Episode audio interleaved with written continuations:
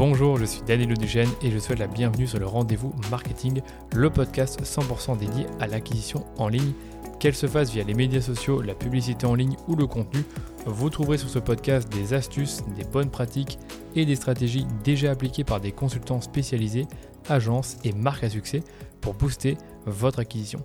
Et quant à moi, je me charge de tout dégrossir avec mes invités ou en solo afin que vous puissiez mettre en pratique ces conseils et ces stratégies dans votre business. Mais attention, dans le digital, ce qui était vrai aujourd'hui ne le sera peut-être plus demain, alors abonnez-vous à ce podcast pour rester constamment à jour. Ce podcast est rendu possible par DHS Digital, l'agence Social Ads experte en publicité Facebook que j'ai lancée pour accompagner les marques, jeunes ou établies, à accélérer leur croissance.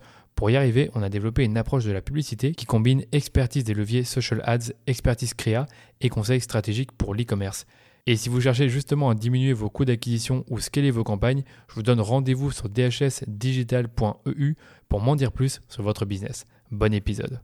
Aujourd'hui, on se retrouve pour la deuxième partie de mon épisode avec Anouk Leterrier et Lisa Soulois, les deux cofondatrices de la marque Dijo, qui est la première entreprise dédiée au bien-être du ventre en France. Sur le site de Dijon, vous retrouverez des compléments alimentaires spécialisés dans le microbiote intestinal, à savoir les probiotiques et les prébiotiques depuis peu. Comme vous le savez, si vous avez écouté le podcast de la semaine dernière, Dijon est une marque 100% autofinancée et ça aurait pu changer l'année dernière à la suite de leur passage sur qui veut être mon associé? Un passage qui a créé des débats puisqu'elles ont refusé une belle offre de 250 000 euros de la part d'Éric Larchevêque et Delphine André en échange de 10% de leur entreprise.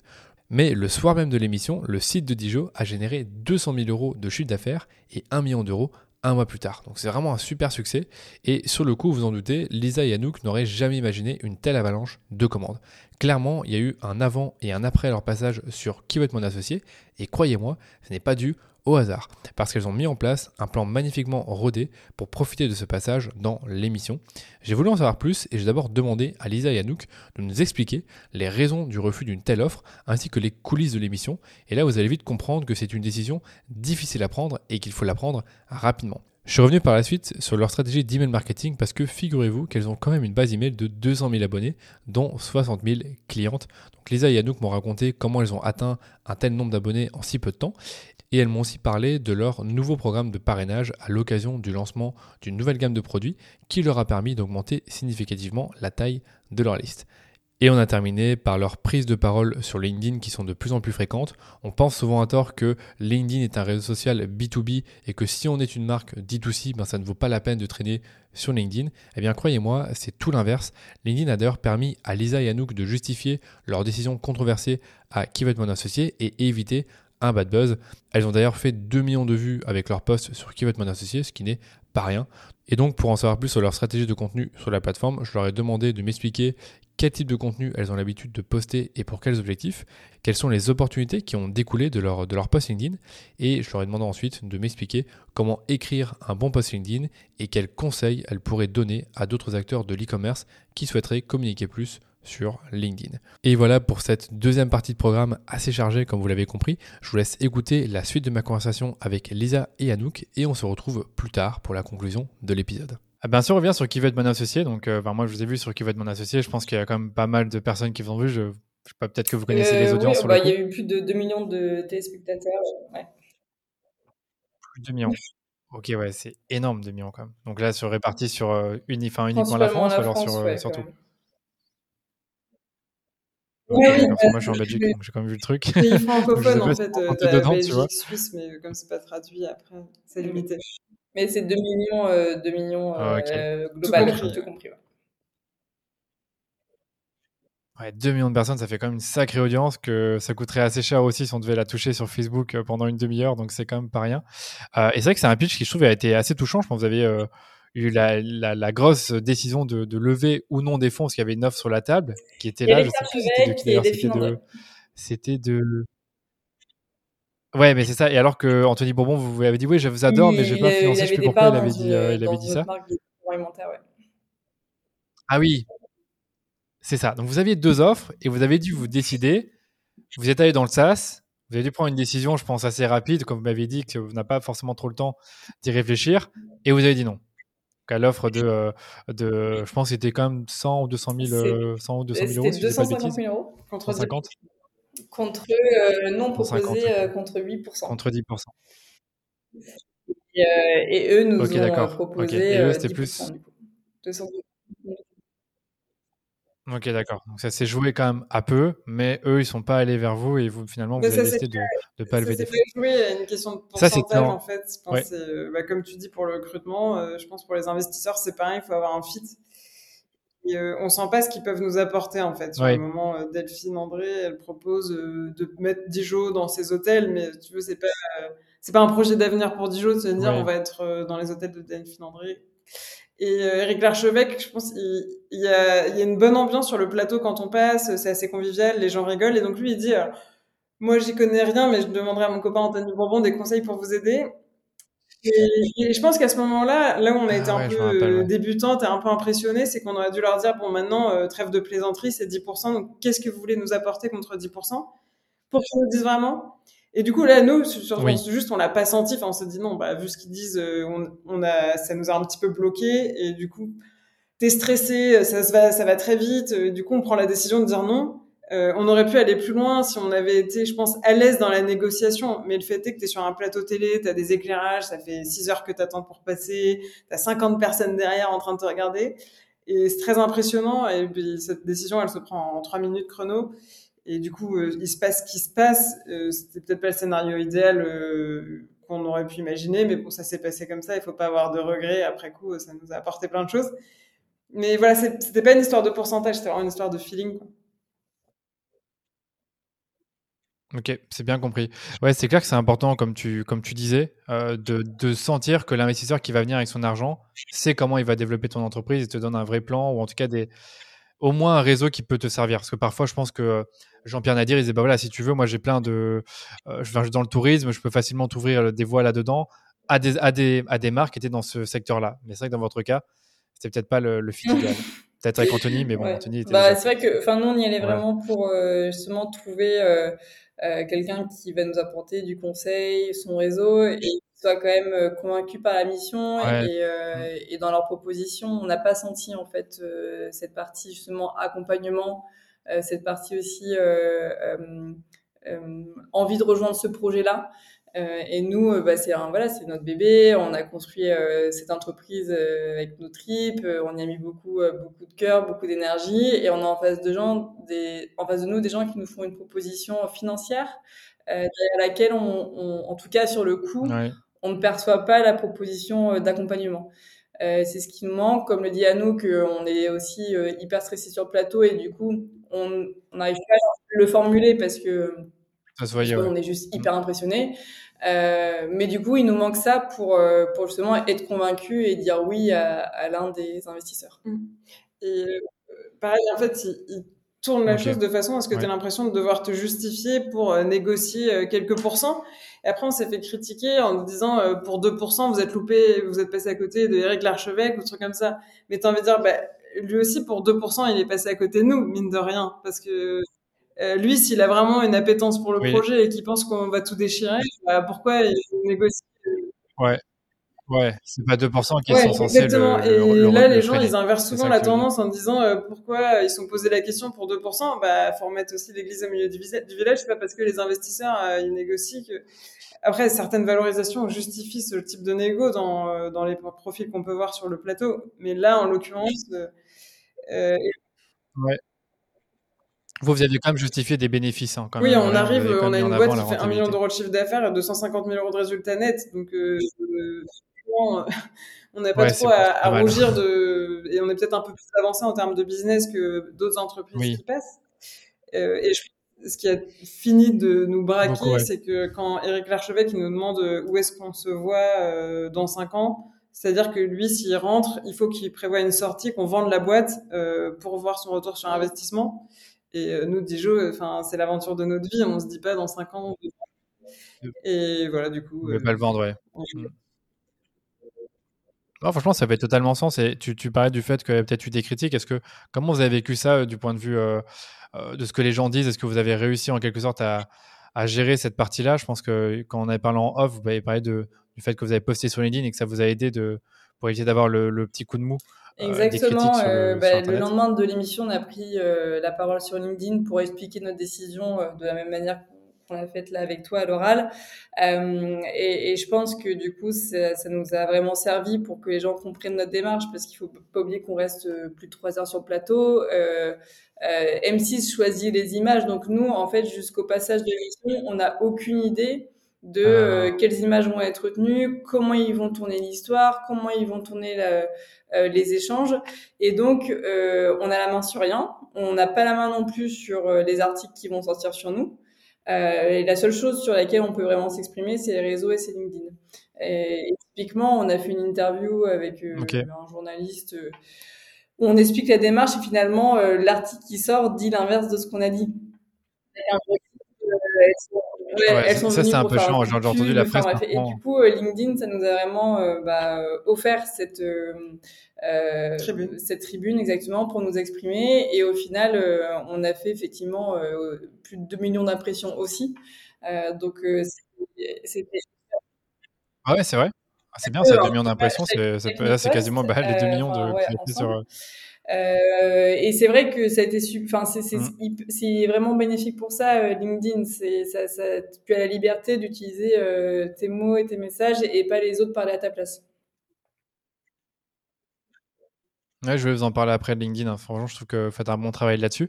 Et, et, du coup, suite à ça, quelles ont été les retombées sur votre marque Peut-être peut-être la première semaine, puis après après un mois, puis après après deux mois? J'aimerais bien comprendre un peu. Est-ce que c'est vraiment un truc où tu vois un effet juste une semaine, ou est-ce que tu le vois encore peut-être aujourd'hui, parce que là, ça fait quoi, 3-4 mois euh, puis sais pas si c'est un bon euh, souvenir, parce que là, on sort vraiment d'un tunnel de trauma, parce que les deux premiers jours, tu dis, waouh, c'est dingue, l'effet.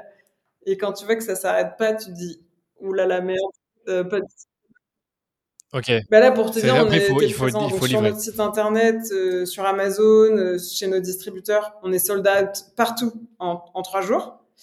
Euh, alors qu'on avait quand même anticipé euh, du stock. Hein. On avait vraiment prévu euh, bah, ce que font les candidats d'habitude, je pense autour de 100 000 euros autour de, autour de l'émission. 100, 200 000 euros, ouais. Bah, nous, au bout d'un mois, on a fait un million d'euros de chiffre d'affaires. Donc ça allait beaucoup plus vite que ce qu'on attendait et du coup ça en est suivi toutes les galères logistiques, réapprovisionnement, les clients qui sont pas contents avec les retards de livraison, euh, un changement d'échelle en fait, euh, parce que ça s'est pas vraiment ralenti depuis. Alors on fait pas un million d'euros de chiffre d'affaires euh, depuis trois mois, mais c'est vrai qu'on reste sur un train qui est multiplié par 4 ou 5 par rapport à avant l'émission. C'est quand même énorme. Parce que si vous faisiez un million par an l'année passée, ça fait plus ou moins 83 000 par, par mois. Donc là, oui, c'est quand même pas mal en termes de trend. Ok, ça peut être facile à gérer. Et, euh, et au niveau de la strat digitale, qu'est-ce que vous aviez mis en place pour euh, le passage sur, euh, sur M6 Parce que, comme vous le savez, ben, les gens regardent, dans le même temps, ils vont sur le site web. Est-ce que vous avez mis en place une action marketing ou quelque chose comme ça qui permettait aux gens de, on va dire, plus facilement euh, Oui, carrément. On est, alors, on, déjà, on avait euh, sur le site mis en place, donc on l'a toujours, mais le fameux pop-up pour récolter des adresses email. C'est un gros levier pour nous. Aujourd'hui, on on a quasiment 200 euh, 000 euh, mails euh, donc c'est énorme. Waouh, c'est énorme, c'est énorme. 200 000 mails, donc là vous offrez quoi? Moins 10%, c'est ça? J'ai pu, pu tenir. Ok, d'accord. Pour, on a environ 60 000 clients uniques. Ouais. Ok. Ouais, exactement. et euh, comme je disais tout à l'heure, en fait, on prépare euh, les ads avec le passage dans l'émission euh, pour que juste après l'émission, les gens nous voient. On prépare le site internet aussi avec l'image de notre passage. Et en fait, tout ça, du coup, dès que les gens arrivent sur le site, comprennent que c'est la bonne marque, au bon endroit. c'est super important. Oui parce que effectivement ils voient le nom de la marque, ils vont écrire euh, Dijon probiotique, si ça se trouve Dijon ils vont pas écrire de la bonne manière et donc ils ont jamais vu la marque et donc quand ils arrivent il faut qu'ils comprennent directement qu'ils sont sur le site de la marque qui est passée sur M6. Donc je suppose vous avez avec des peut-être des photos de vous, une vidéo. Gros conseil pour les candidats qui passent, c'est de faire plein de contenu le jour de l'enregistrement pour l'utiliser en, préparation du passage, mettre sur le site internet, sur les réseaux sociaux pour que les gens voient que c'est bien euh, la marque qui est passée sur le plateau. Et même avec les mêmes vêtements pour que directement tu vois. Euh, peut-être en vert, je pense, je me rappelle. Euh, Mais effectivement, on avait préparé, euh, bah, on avait fait toute la semaine, enfin même 15 jours avant, beaucoup de contenu. déjà pour réexpliquer l'histoire de la marque, le message, l'émission. On avait aussi fait du teasing avec le contenu de l'émission où on nous voyait. et en fait, tout ça a fait que quand les gens se sont connectés le le jour J, directement, ils nous ont retrouvés avec, comme tu disais, les mêmes vêtements, la même tête. Mm. Ouais. Ouais, c'est trop important, mais c'était moi, je, l'ai vu hein, sur le coup, donc je sais ce que vous avez plus ou moins ce que vous avez fait, donc c'était intéressant. Par contre, niveau retargeting, je ne sais pas si vous avez adapté vos publicités pour, euh, pour l'occasion. Ça, c'est encore un autre sujet, c'est de faire en sorte que si quelqu'un quitte le site, il vous revoit sur Google, sur Meta, enfin Facebook, Instagram, euh, avec euh, des ads qui rappellent en fait Et surtout, le point essentiel qu'on n'a pas dit, c'est que 98% du trafic, il est mobile le soir de Kevma. du coup, il faut vraiment avoir un site méga responsive. Mhm. Euh, c'est hyper important. Enfin, c'est la clé, euh, sinon euh, les gens côté. il y a un truc qu'on aurait pu optimiser, c'est le côté distributeur, c'est-à-dire d'avoir un onglet peut-être qui permette aux gens qui souhaitent de distribuer, d'avoir un, truc, un process un peu automatisé. Parce que bon, nous, c'était pas ah, encore notre cœur de métier. En 2022, ça représentait que 10% de notre chiffre d'affaires, mais depuis qu'il va tout mon associé, on a énormément de demandes pour le physique. Et le soir de l'émission, notamment, on a dû recevoir 150 euh, messages de gens qui souhaitent nous distribuer, des pharmacies, des concept stores. Et, ça, c'est un truc, par exemple, on, est un, on a un peu passé à côté parce qu'on a dû les traiter tous à la main après coup. Bon, de toute façon, on n'avait pas de stock pour les livrer. Mais euh, ça, c'est un truc à pas louper, surtout si on est sur un mix, enfin, multi-canal de distribution en tant que marque. C'est assez important de pas louper ça, quoi. Ouais, je comprends. Mais là, vous l'avez pas totalement loupé parce qu'ils vont vous contacter, ils vont trouver un moyen de vous contacter. Mais peut-être qu'il y en a peut-être 150 autres qui vont trouver un moyen de vous contacter. Ok. Ouais. Ouais, ouais, bah, de toute façon, si vous faites repasser à la TV, c'est vrai que comme vous parlez de, de Change pour 2023, c'était passé une ou deux fois à la TV, tu peux repasser une troisième fois. Donc ça doit passer. Mais après, là, c'est pour faire une alors, publicité euh, TV. mon associé, ils ont un format où ils recontactent les marques qui sont passées l'année pour regarder ou euh, pour voir où elles ouais, sont. On croise les doigts pour être euh, ah ouais, c'est ça. Et est-ce qu'ils recontactent les marques justement qui ont dit non sur la levée de bah, Écoute, ils nous ont recontactés pour prendre des nouvelles, donc on croise les doigts pour que ça porte ses fruits. Ok, top. Non, mais il y a peut-être moyen, hein, je sais pas. Hein. Donc on verra pour la saison 4, on verra tout ça. Ok. Ouais, il faut toucher du bois. Ok, bon, je vois qu'on avance bien dans le podcast. Euh, je voulais parler peut-être de la partie email marketing et vous m'avez parlé du fait que vous, ben, que vous, avez lancé une nouvelle gamme de produits de prébiotiques et que dans le même temps vous avez lancé un programme ambassadeur. J'ai vu la vidéo avant, euh, avant le, podcast. Je ne vais pas tout restituer ce que vous avez dit, mais ça serait intéressant que vous m'expliquiez un peu ce, ce lancement et euh, dans le même temps le programme ambassadeur qui va avec, parce que c'est quelque chose que je n'avais pas forcément vu avant et euh, qui a l'air de justement pousser, enfin inciter vos clients à, s'inscrire au programme afin de référer d'autres personnes. J'ai parlé la dernière fois, ça, ça ouais, donc en effet, euh, pour ce lancement produit, on voulait euh, finalement reproduire un peu l'effet campagne Ulule de lancement produit avec la communauté. C'est vraiment ce qu'on ce qu'on adore, ce qu'on adorait avec la campagne Ulule et, on a cherché un moyen de le reproduire mais avec notre stade d'avancement. Et donc on a utilisé une plateforme qui nous a permis justement de créer un programme ambassadeur qui permettait à chaque personne qui parrainait euh, justement euh, des proches de, de remporter des bons d'achat. Et ensuite, plus la personne parrainait de proches, euh, plus son bon d'achat augmentait. Il y avait quatre paliers en tout. Ça commençait à 15 euros et le bon d'achat maximal était de 500 euros la juste un mail. la promesse est, super parce que euh, quand on parle de parrainage, euh, on n'attend pas que la personne qui est parrainée fasse son premier achat, comme ça l'est l'habitude. On attend juste qu'elle donne son adresse email. Euh, exactement.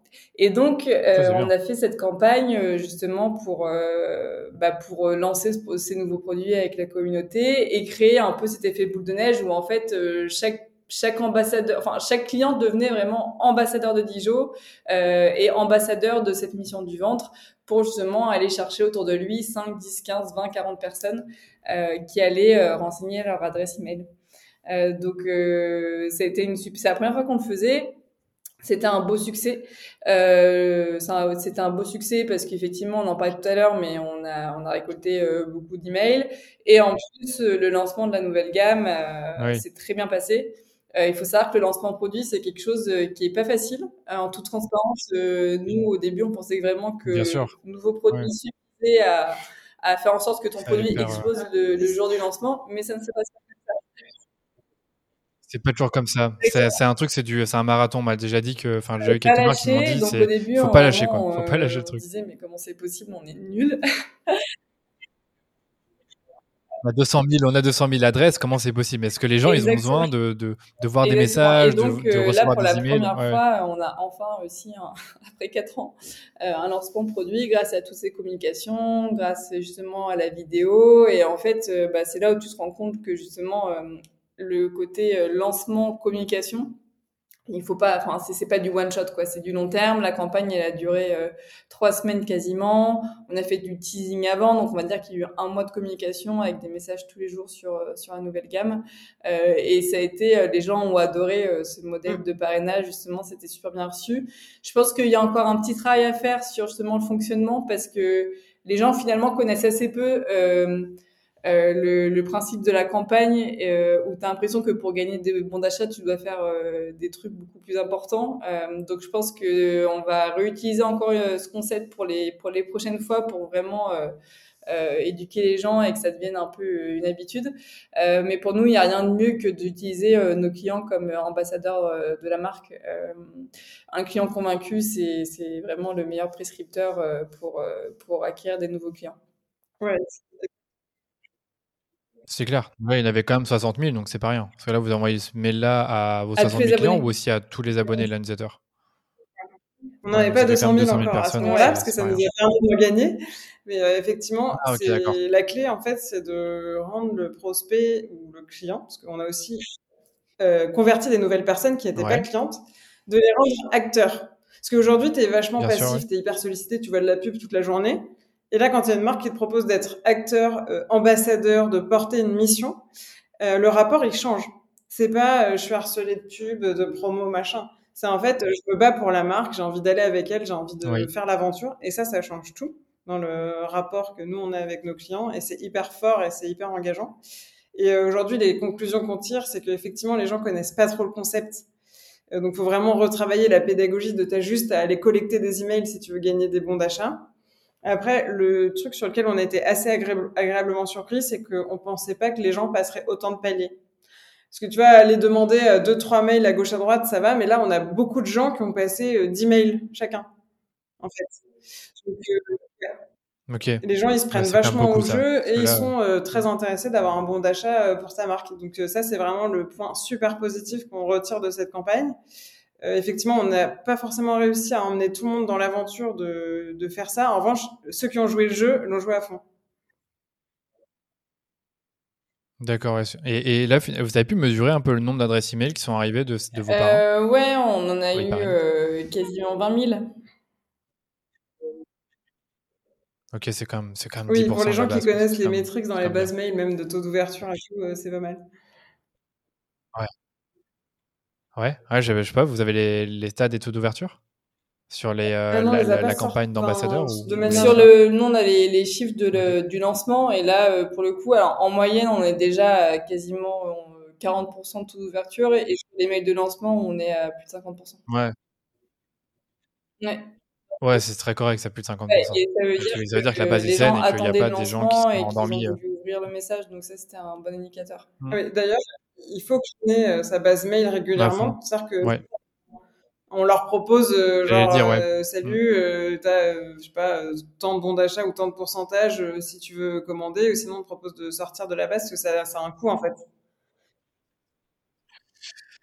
Vraiment trop intéressant. J'avais posé la question, c'est quand, quand, on a autant d'emails, enfin moi j'ai une base d'emails de, de, de 30 000 aussi, donc je sais que je dois régulièrement faire la, la, le, le, le, le, nettoyage de tout ça. Donc vous le faites également, sauf que là sur le coup vous faites carrément une incentive. Euh, bah c'est un peu en mode je t'achète, enfin c'est pas t'achètes tout tu sors, mais en mode euh, pourquoi t'es encore là si tu nous lis pas. Euh, Oui, bien sûr. Mais je, suis d'accord avec toi. Moi, je suis d'accord avec toi. C'est du marketing aussi. Il faut, faut, faut, savoir mettre le curseur là où il faut. À partir du moment où tu es dans une base email, c'est forcément que tu es intéressé par, euh, par les offres qui vont arriver, par le fait d'être intéressé par les nouveautés, ou alors euh, tu veux juste du contenu gratuit et c'est possible. On a que, genre, l'annonciateur de La Fourche, euh, c'est une newsletter assez éducative sur le, bio. Mm. Et derrière, ils vont aussi leurs produits. Donc, il y a un peu des deux. En termes de com sur votre base mail, qu'est-ce que vous faites euh, généralement? Est-ce que vous faites des coms régulières Alors, on envoie en moyenne un ou deux emails par semaine. Euh, donc au total sur le mois, euh, oui, on est autour de 6 emails. Après, ça peut un peu changer s'il y a des opérations euh, spéciales. Et, donc là, il y a différentes thématiques, mais il y a donc le côté très pédagogique où justement, bah, on profite, on en profite pour présenter des produits, pour donner des conseils et de temps en temps des offres promotionnelles. D'accord, je comprends. Ouais. Et vous avez quoi comme flow automatisé qui sont en place? Donc, à part bah, On a euh, l'email de bienvenue, euh, effectivement euh, euh les, les, relances paniers. On a aussi des relances qui sont faites en fonction du moment où tu as acheté, c'est-à-dire quand tu as terminé ta cure, on va te contacter pour savoir comment ta cure mmh. s'est passée. Dans l'email de bienvenue, justement, on donne des conseils une fois que la personne a reçu sa cure pour adopter les bons réflexes pour justement optimiser les bienfaits de ses produits. Euh, donc voilà, on a, ouais, on a 4-5 flows automatiques euh, total qui sont plutôt les, les flows classiques, hein, comme, comme, je te disais, euh, bienvenue, euh, euh post-achat, panier abandonné. Et aussi le, celui que, où tu, tu, essaies de relancer les clients qui, qui n'ont plus acheté depuis 6 mois ou un an. Voilà. Mm. Ça devient enfin votre stat, ça devient important parce que vous avez des clients qui ont peut-être acheté il y a deux ans mm. et qui n'ont plus rien acheté depuis. Euh, enfin, le mail, c'est 30% de notre chiffre d'affaires, un peu plus. Ah ben, j'entends de plus en plus cette stat qu'on me dit c'est 20-30% de mon chiffre d'affaires. Enfin, je suppose que vous avez cette information de Clévio ou d'un autre. Ouais, enfin, nous, vraiment, les journées où on envoie euh, une newsletter le matin, euh, ça se voit directement sur le, chiffre d'affaires. Les journées ne sont, mm. pas, sont pas les mêmes. C'est clair. C'est pas, franchement, je trouve que l'email marketing, euh, c'est pas du tout à négliger. Et chaque année, on, les, on met les mailings comme étant morts et à chaque fois, ça revient en force. mais nous, on l'a fait en plus on par hasard.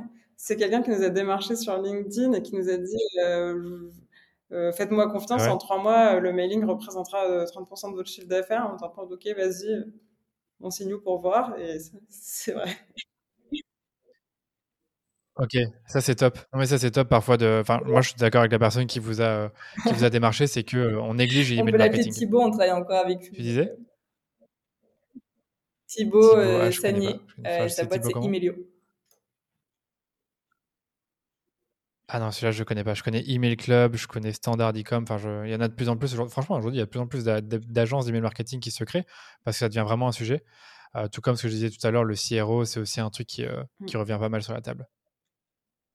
Ok. Bon, il nous reste le sujet LinkedIn, comme je vous disais. Donc, euh, vous êtes devenus des demi, des demi-stars sur LinkedIn maintenant, avec les demi en impression. C'est vrai, demi en impression, il y en a, ils font. moi, je fais demi en impression par an, donc euh, j'aimerais bien faire demi en impression. ça retombe. Ah bah, ça, aide et c'est très bien. Ouais, ben peut-être, non, mais c'est c'est intéressant. Ça, tu, ça retombe vraiment beaucoup ou, euh, est-ce que vous avez quand même senti un, après, avant et après là aussi sur LinkedIn au niveau de la portée LinkedIn, il y a un côté euh, de base qui est la notoriété, c'est-à-dire qu'effectivement, euh, qui veut être mon associé, c'est nous apporter une notoriété qui nous a quand même propulsé et qui nous permet de faire beaucoup plus d'impressions aujourd'hui que ce qu'on aurait fait si on ne serait pas passé dans l'émission. Après, le côté, effectivement, 2 mmh. millions d'impressions, encore une fois, je précise à deux, hein, en additionnant euh, nos deux mmh. postes. Euh, Lisa, elle est modeste parce que le sien, il a fait 1,5 million d'impressions. Et euh, ça, pour le coup, euh, ça n'arrive pas c'était vraiment l'effet qui veut être mon associé, à un moment où les gens, en fait, sont sur LinkedIn et, et, cherchent cette information. Donc, effectivement, ça a été, voilà, une fois dans notre vie. Après, ça arrive de faire des 100 000 impressions. Ouais, ouais. Ouais, ouais, 100 000, c'est déjà très bien. Hein. Moi, j'ai peut-être fait 5 ou 6 posts qui ont fait 100 000 impressions, donc c'est déjà pas facile de faire 100 000. Et souvent, ça, ça vient d'histoires personnelles, ça vient d'une célébration, de quelque chose comme ça. Mais, mais comme je vous disais, c'est trouve qu'il y a de plus en plus de fondateurs et fondatrices de DNVB qui se montent sur LinkedIn. Je pense que la plus connue au départ, c'était c'était Justine Hutto, qui le faisait très bien avec un format un peu euh, euh découvert dans les labos, etc. Aujourd'hui, d'ailleurs, euh, je trouve que euh, j'ai vu des posts de, de Justine et j'ai l'impression qu'ils font moins de, de vues qu'avant. j'ai l'impression qu'elle a un peu perdu ça parce qu'elle a peut-être pas été autant régulière que, que d'autres. Et puis, il y, a vous, il y a d'autres, euh, encore une fois, d'autres fondateurs, fondatrices qui le, qui le font. Et, et, on voit que ça sert à quelque chose. Quoi. Et donc, du coup, j'aimerais bien peut-être un peu comprendre quelle est la démarche derrière tout ça, quels sont les objectifs que vous poursuivez quand vous produisez du contenu sur LinkedIn, autre que la notoriété. Et, et, même, ça prend quand même du temps. Donc, je veux bien rentrer un peu là-dedans. Alors nous, on essaie quand même de l'optimiser en termes de temps. Euh, c'est un truc euh, qui nous a permis de passer le cap, de se mettre à poster régulièrement, c'est de se dire, euh, mon poste c'est 20-30 minutes. Après, même si c'est pas idéal et c'est pas ce que je voulais, je le poste. Voilà. C'est hyper rapide, c'est hyper important parce que sinon tu peux passer des semaines à écrire un post et jamais le poster. Donc si tu veux poster au moins une ou deux fois par semaine, bah, c'est important de limiter ça dans le temps. Et de toute façon, c'est en mmh. faisant que tu progresses. Euh, c'est le meilleur, euh, la meilleure manière d'être de, plus en plus à l'aise dans ton écriture, dans le fait de poster. Au début, quand on postait, on était en stress euh, maximal. Tu regardes les premiers likes, ah, là, ça va pas décoller. Donc ça, il faut vraiment s'y mettre et se forcer. Et nous, c'est bien parce que comme on est deux, on se challenge un peu en mode t'as posté, ça pousse l'autre à le faire. Donc ça, c'est cool. c'est important en termes de branding pour la marque parce que c'est une autre typologie de prise de parole. Euh, Là, c'est pas la marque Dijon qui parle, c'est les fondatrices, donc ça nous donne euh, libre champ pour parler de sujets plus entrepreneuriaux, plus communiquer sur nos valeurs, notre manière d'être. Donc ça, c'est super cool. Euh, ça apporte du coup pas mal d'opportunités médias. Franchement, on est quand même beaucoup plus invités à des conférences, à des podcasts. On est plus mentionné dans des articles depuis qu'on est visible sur LinkedIn.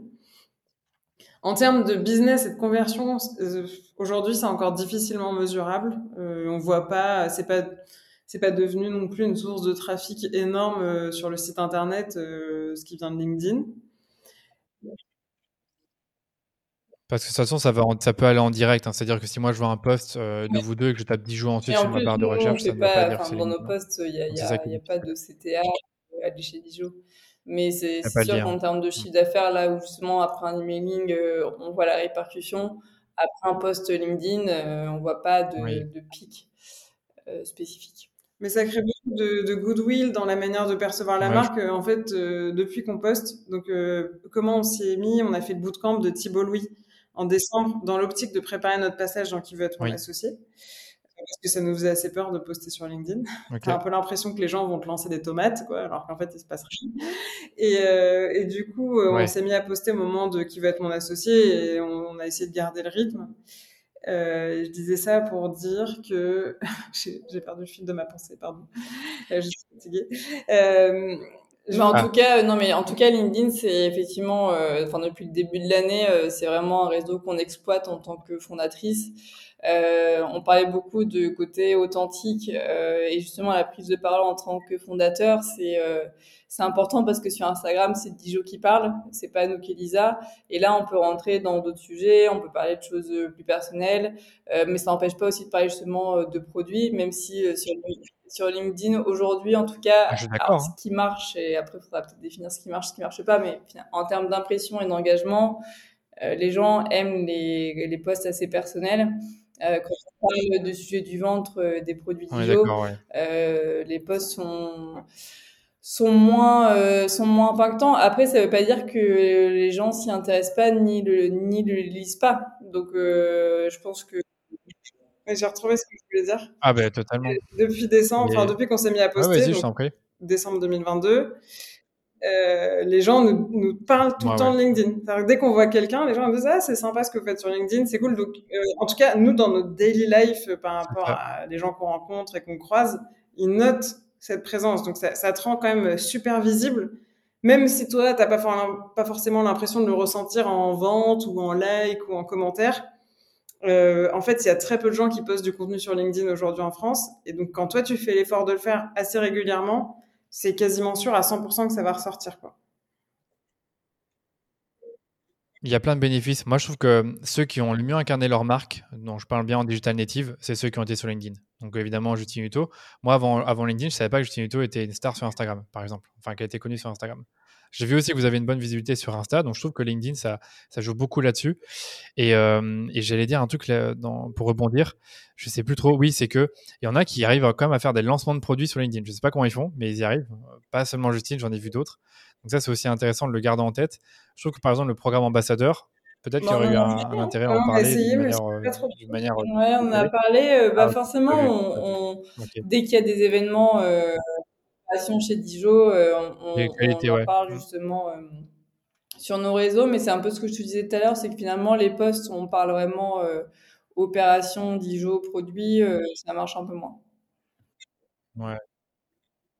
Bon, bah, c'est pas, pas grave tant que, tant que ça marche un peu et que le reste marche bien aussi. vous n'avez pas d'opportunité, donc médias, podcasts, euh, conférences, c'est hyper intéressant.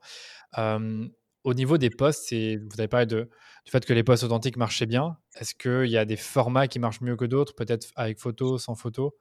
Euh, Ça, c'est il y a toujours ce côté, euh, si vous mettez une photo ou pas? Mais oui, les, la photo, ça marche. les photos, ça marche. Aujourd'hui, LinkedIn, alors c'est pas devenu Instagram, mais euh, en fait, ce que je te disais, les, les, gens veulent voir, et du coup, la photo, tu t'arrêtes sur la photo, après tu lis le texte. Euh, ça marche beaucoup mieux d'avoir une photo. Ok. Et euh, dernière chose, est-ce que vous avez des conseils à donner à ceux euh, qui voudraient écrire des bons posts LinkedIn, vu que vous avez fait un bootcamp là-dessus? Genre, c'est quoi un peu vos, vos 3 à 4 conseils les plus facilement applicables? Alors, c'est vraiment une idée par poste. Euh, moi, au début, j'écrivais des tartines. Euh, tu, commençais au début, tu arrivais à la fin, tu n'avais pas compris le lien. Ça, c'est hyper important. Euh, tu retiens une idée. Donc, tu dis, là, ce poste, il me sert à faire passer un message. C'est quoi mon message? Et si je veux faire passer un autre message, bah, je fais mm. un autre poste. Je comprends, ouais. Après, les posts en soi, si, si l'idée est pertinente et qu'il y a des choses à, dire, les posts peuvent être plus ou moins longs, mais il faut que ce soit des phrases courtes, très claires, euh, que, que ça se lise facilement et qu'on comprenne tout de suite et pas utiliser des il faut pas que ce soit des trucs très euh, euh, il faut que ce soit des trucs très concrets. Des termes où on parle concrètement des choses pas utiliser des mots du flou oui. ouais. deuxième conseil c'est de l'accroche. Ouais, bien sûr. Il faut que ce soit catchy quoi. Enfin malheureusement tu es obligé de faire un peu un truc arrangé pour que les gens aient envie de cliquer et s'arrêtent je vois, j'ai aidé mon père à faire un poste et il me disait, euh, il voulait parler du fait que c'est un senior et qu'aujourd'hui l'employabilité des seniors c'est plus compliqué. Et il a commencé à expliquer, euh, j'ai 50 ans, blablabla. je lui ai dit, écoute, t'écris à 50 ans, je me sens périmé. Et là, tout le monde, a, ça fait un buzz, quoi. Ouais, parce en, fait, on se dit qu'à 50 ans, normalement, on a encore 20, 15 ans de carrière. Exactement. Il faut aller chercher des trucs un peu euh, putaclic, en souris du terme. Ah ouais, bah, pourquoi pas. Mais il faut que ce soit quand même une accroche qui euh, résume ton idée en, en quelques mots. C'est ça. Le côté accroche suspense. Genre, il m'est arrivé un truc hier, trois petits ça points. Marche plus, ça, marche pas. Ça, ça, marche pas. Il faut que ce soit l'accroche de, euh, en fait, en une, une phrase, je sais de quoi tu vas parler dans ton poste. Et ça. donc, euh, l'exemple bah. marche très bien. Il vaut mieux l'écrire à la fin d'ailleurs l'accroche. Ouais, c'est un très bon conseil. Je suis d'accord. Bah déjà, c'est normalement c'est le truc qu'on y passe presque plus le plus de temps. Et pour moi, en effet, l'accroche doit bien. C'est pas que ça doit résumer ton poste, que ça va, ça doit résumer l'idée qui va être dans ton poste. Il faut qu'il y ait un contexte. Il faut que les gens comprennent quand ils vont cliquer de quoi ça va parler, quoi. Donc c'est sûr. Ouais. Euh, c'est pas la commenter, ouais, commenter tous les commentaires. Enfin, ah. répondre à tous les commentaires. Et, et, et ça, il y en a qui me disent qu'il faut. Quand je dis il y en a, c'est j'entends dire qu'il faut répondre dans les commentaires dans les premières heures. Moi, j'ai pas le temps de le faire malheureusement. Euh, Est-ce que c'est quelque chose que vous faites aussi Vous faites attention à répondre assez vite pour, euh, pour créer de l'engagement c'est euh, c'est comme tout, hein, euh, tu postes et tu as les réunions qui s'enchaînent. Bah, oui, bien sûr, ouais, ça.